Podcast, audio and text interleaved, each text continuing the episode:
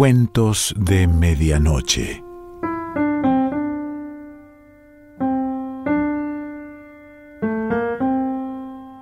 El cuento de hoy se titula Blancanieves y pertenece a los hermanos Grimm.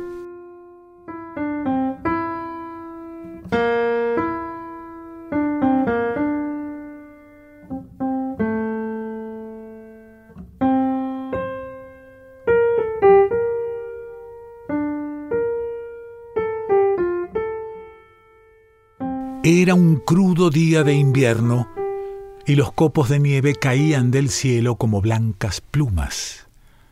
La reina cosía junto a una ventana cuyo marco era de ébano, y como mientras cosía miraba caer los copos, con la aguja se pinchó un dedo, y tres gotas de sangre fueron a caer sobre la nieve. El rojo de la sangre se destacaba bellamente sobre el fondo blanco y ella pensó, ay, si pudiera tener una hija que fuese blanca como la nieve, roja como la sangre y negra como el ébano de esta ventana. No mucho tiempo después, le nació una niña que era blanca como la nieve, sonrosada como la sangre y de cabello negro como la madera de ébano, y por eso le pusieron por nombre Blancanieves. Pero al nacer ella, murió la reina. Un año más tarde el rey volvió a casarse. La nueva reina era muy bella, pero orgullosa y altanera, y no podía soportar que nadie la aventajase en hermosura. Tenía un espejo prodigioso y cada vez que se miraba en él le preguntaba Espejito en la pared, dime una cosa. ¿Quién es de este país la más hermosa? Y el espejo le contestaba invariablemente Señora reina, eres la más hermosa en todo el país.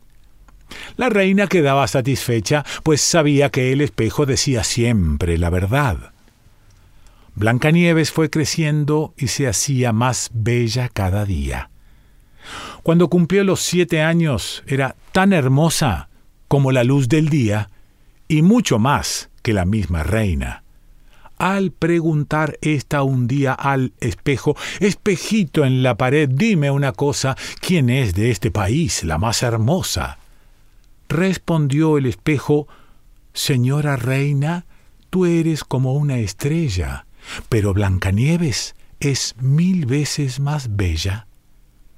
Se espantó la reina, palideciendo de envidia, y desde ese entonces, cada vez que veía a Blancanieves, sentía que se le revolvía el corazón, tal era el odio que abrigaba contra ella.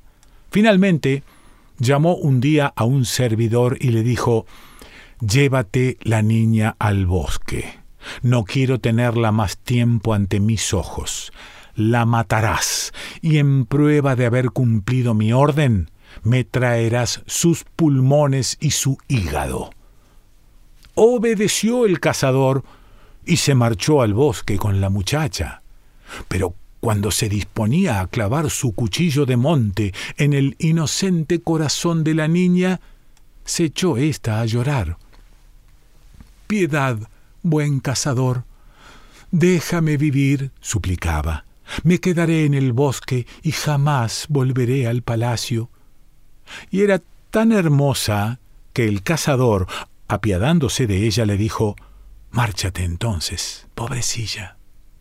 Y pensó No tardarán las fieras en devorarte. Sin embargo, le pareció como si se le quitase una piedra del corazón por no tener que matarla, y como acertara a pasar por allí un cachorro de jabalí, lo degolló, le sacó los pulmones y el hígado y se los llevó a la reina como prueba de haber cumplido su mandato. La perversa mujer, los entregó al cocinero para que se los guisara, y se los comió, convencida de que comía la carne de Blancanieves. La pobre niña se encontró sola y abandonada en el inmenso bosque. Se moría de miedo, y el menor movimiento de las hojas de los árboles le daba un sobresalto. No sabiendo qué hacer, echó a correr por entre espinos y piedras puntiagudas, y los animales de la selva pasaban saltando por su lado sin causarle el menor daño. Siguió corriendo mientras la llevaron los pies hasta que se ocultó el sol. Entonces vio una casa y entró en ella para descansar. Todo era diminuto en la casa, pero tan primoroso y limpio que no hay palabras para describirlo. Había una mesa cubierta con un mantel blanquísimo, con siete minúsculos platos y siete vasos, y al lado de cada plato había su cuchara, su cuchillo y su tenedor. Alineadas junto a la pared se veían siete camas, con sábanas de inmaculada blancura. Blancanieves, como estaba muy hambrienta, comió un poquito de legumbres y un bocadito de pan de cada plato, y bebió una gota de vino de cada copa, pues no quería tomarlo todo de uno solo. Luego, sintiéndose muy cansada, quiso echarse en una de las camas, pero ninguna era de su medida. Resultaba demasiado larga o demasiado corta hasta que por fin la séptima le vino bien.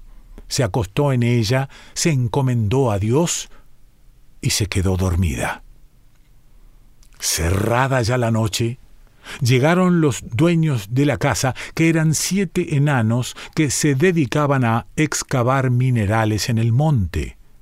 Encendieron sus siete lamparillas y al iluminarse la habitación, vieron que alguien había entrado, pues las cosas no estaban en el orden en que ellos las habían dejado al marcharse.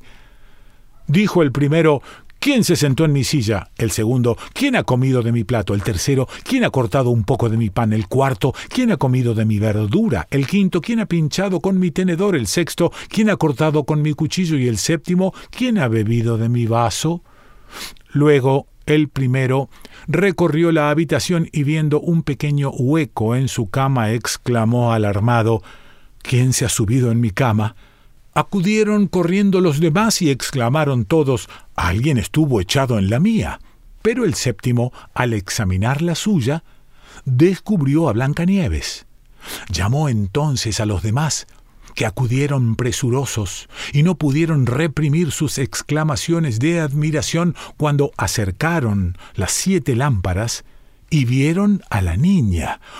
¡Oh, Dios mío, Dios mío! decían, ¡Qué criatura más hermosa! Y fue tal su alegría que decidieron no despertarla.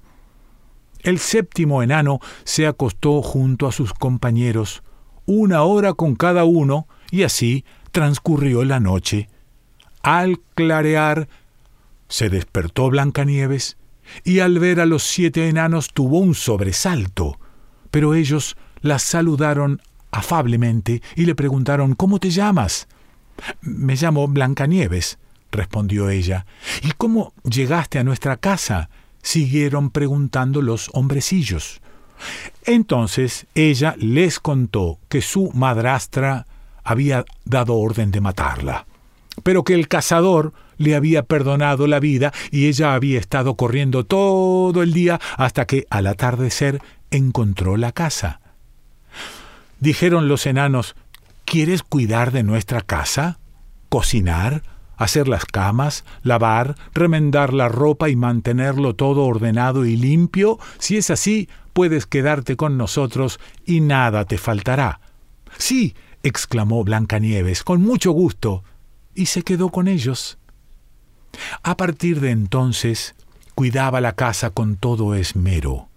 Por la mañana ellos salían a la montaña en busca de mineral y oro y al regresar por la tarde encontraban la comida preparada. Durante el día la niña se quedaba sola y los enanitos le advirtieron Guárdate de tu madrastra, que no tardará en saber que estás aquí. No dejes entrar a nadie. La reina, entre tanto, desde que creía haberse comido los pulmones y el hígado de Blancanieves, vivía segura de volver a ser la primera en belleza. Se acercó un día al espejo y le preguntó Espejito en la pared, dime una cosa. ¿quién es de este país la más hermosa? Y respondió el espejo, Señora reina, eres aquí como una estrella, pero mora en la montaña con los enanitos Blancanieves, que es mil veces más bella. La reina se sobresaltó, pues sabía que el espejo jamás mentía, y se dio cuenta de que el cazador la había engañado y que Blancanieves no estaba muerta. Pensó entonces en otra manera de deshacerse de ella, pues mientras hubiese en el país alguien que la superase en belleza, la envidia no la dejaría reposar. Finalmente ideó un medio, se tiznó la cara y se vistió como una vieja buhonera, quedando completamente desconocida, Así, disfrazada, se dirigió a las siete montañas y llamando a la puerta de los siete enanitos gritó Vendo cosas buenas y bonitas. Se asomó Blancanieves a la ventana y le dijo Buenos días, buena mujer. ¿Qué traes para vender? Cosas finas, cosas finas, respondió la reina, lazos de todos los colores, y sacó uno trenzado de seda multicolor. Bien puedo dejar entrar a esta pobre mujer, pensó Blancanieves, y abriendo la puerta, compró el primoroso lacito. Qué linda eres, niña, exclamó la vieja. Ven, que yo misma te pondré el lazo. Blancanieves, sin sospechar nada, se puso delante de la vendedora para que le atase la cinta alrededor del cuello, pero la bruja lo hizo tan bruscamente y apretando tanto que a la niña se le cortó la respiración y cayó como muerta. Ahora ya no eres la más hermosa, dijo la madrastra y se alejó precipitadamente. Al cabo de poco rato, ya anochecido, regresaron los siete enanos. Imagínense el susto cuando vieron tendida en el suelo a su querida Blancanieves, sin moverse, como muerta. Corrieron a incorporarla y viendo que el lazo le apretaba el cuello, se apresuraron a cortarlo. La niña comenzó a respirar levemente y poco a poco fue volviendo en sí. Al oír los enanos lo que había sucedido, le dijeron La vieja vendedora no era otra cosa que la malvada reina. Guárdate muy bien de dejar entrar a nadie mientras nosotros estamos ausentes. La mala mujer, al llegar a palacio, corrió ante el espejo y le preguntó Espejito en la pared, dime una cosa, ¿quién es de este país la más hermosa? Y respondió el espejo como la vez anterior, señora reina, eres aquí como una estrella, pero mora en la montaña con los enanitos Blancanieves, que es mil veces más bella.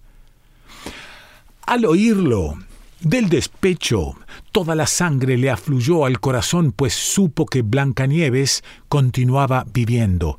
Esta vez, se dijo, idearé una trampa de la que no te escaparás y valiéndose de las artes diabólicas en que era maestra, fabricó un peine envenenado.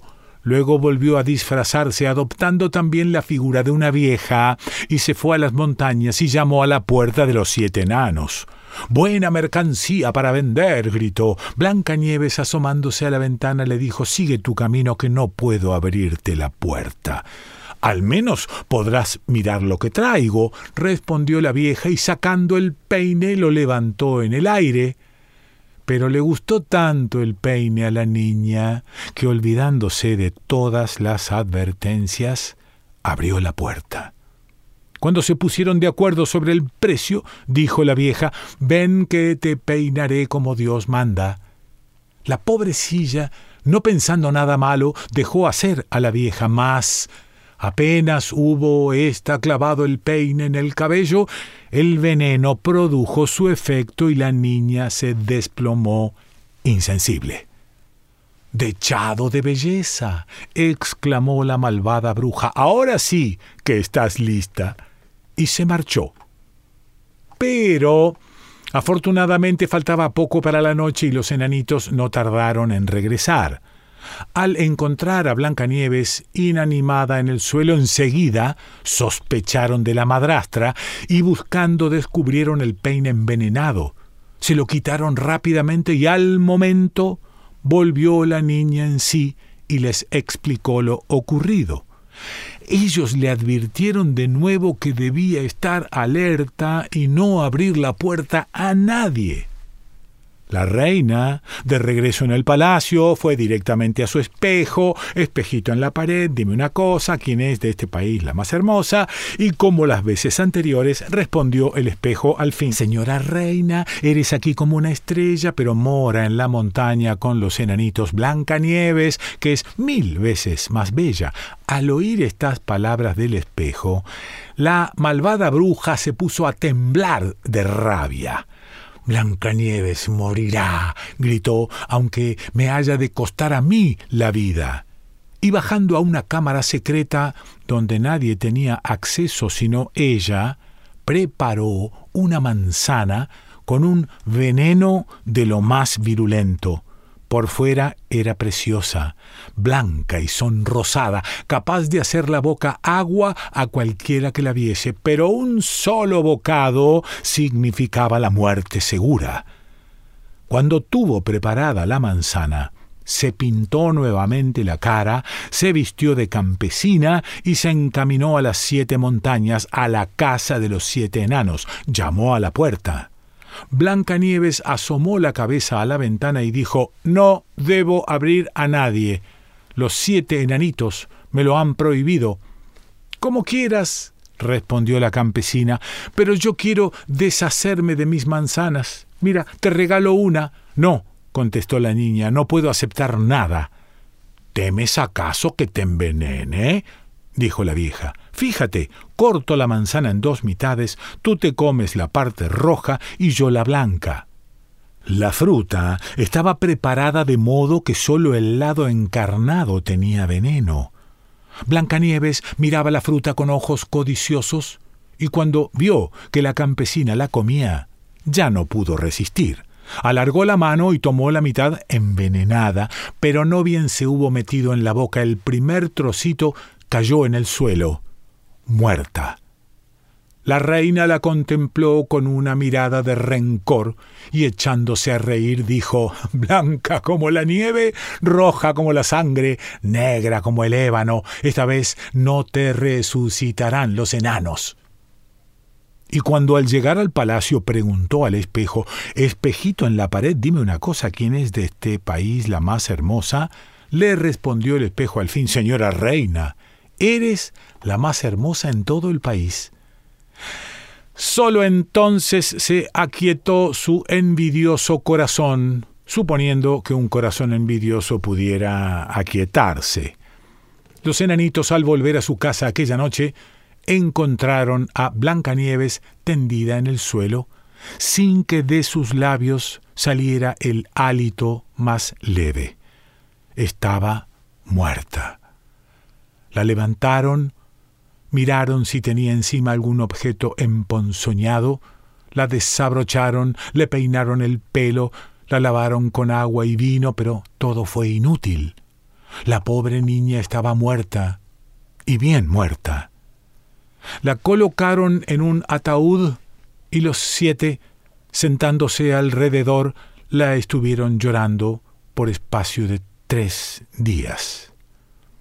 Luego pensaron en darle sepultura, pero viendo que el cuerpo se conservaba lozano como el de una persona viva y que sus mejillas seguían sonrosadas, dijeron No podemos enterrarla en el seno de la negra tierra. Y mandaron fabricar una caja de cristal transparente que permitiese verla desde todos los lados. La colocaron en ella y grabaron su nombre con letras de oro, Princesa Blancanieves. Después transportaron el ataúd a la cumbre de la montaña y uno de ellos, por turno, estaba siempre allí, velándola, y hasta los animales acudieron a llorar a Blancanieves, primero una lechuza, luego un cuervo y finalmente una palomita.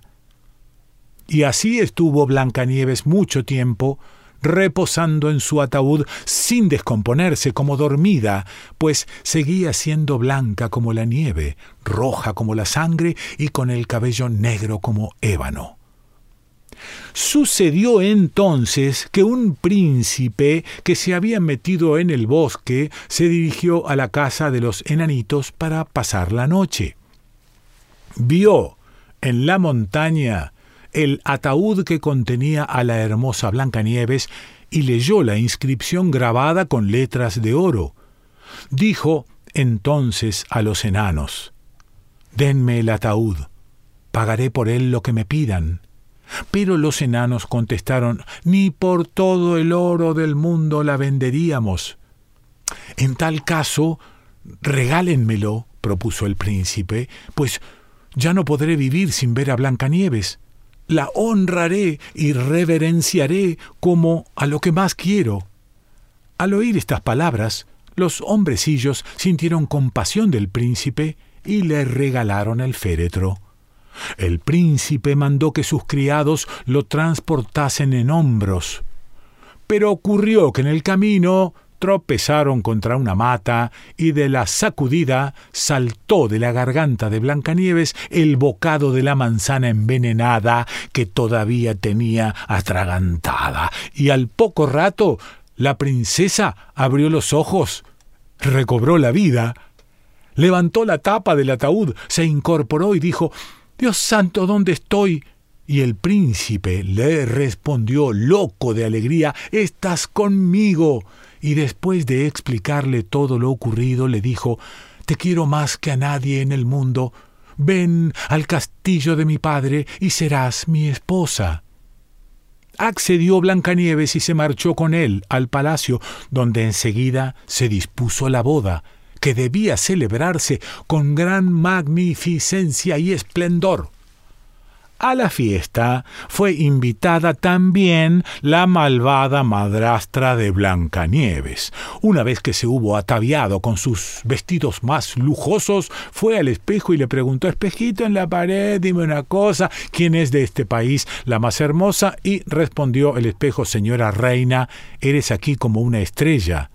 Pero la reina joven es mil veces más bella. La malvada mujer soltó una palabrota y tuvo tal sobresalto que quedó como fuera de sí. Su primer propósito fue no ir a la boda, pero la inquietud la roía y no pudo resistir el deseo de ver a aquella joven reina. Al entrar en el salón, reconoció a Blanca Nieves y fue tal su espanto y pasmo que se quedó clavada en el suelo sin poder moverse. Pero habían puesto ya al fuego unas zapatillas de hierro y estaban incandescentes. Tomándolas con tenazas, la obligaron a ponérselas y hubo de bailar con ellas hasta que cayó muerta. Cuento de los hermanos Grimm.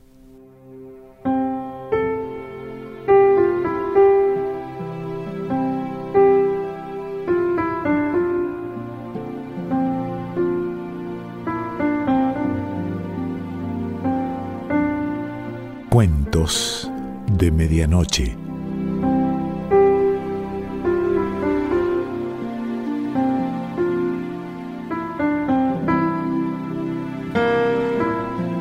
Selección Pancho Mondino. Idea y lectura Quique Pessoa.